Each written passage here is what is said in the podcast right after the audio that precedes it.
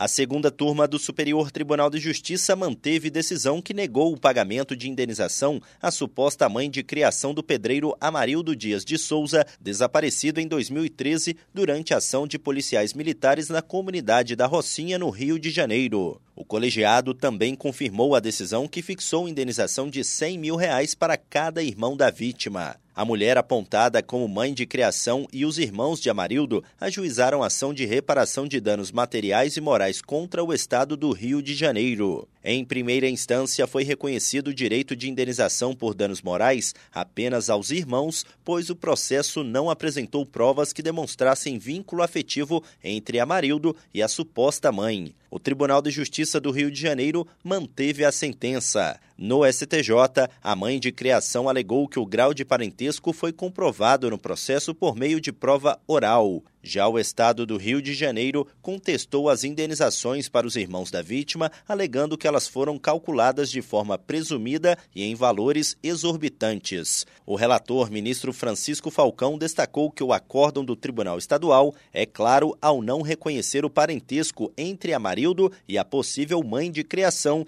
e que rever esse entendimento exigiria o reexame de fatos e provas, o que é vedado a esta Corte Superior. Já quanto à contestação do Estado em relação às indenizações, o ministro avaliou que os valores fixados não foram excessivos. Falcão lembrou que já havia decidido pela manutenção das indenizações em processo conexo e que a revisão dos valores neste momento também estaria impedida pelo disposto na súmula 7 do STJ. Do Superior Tribunal de Justiça, Tiago Gomide.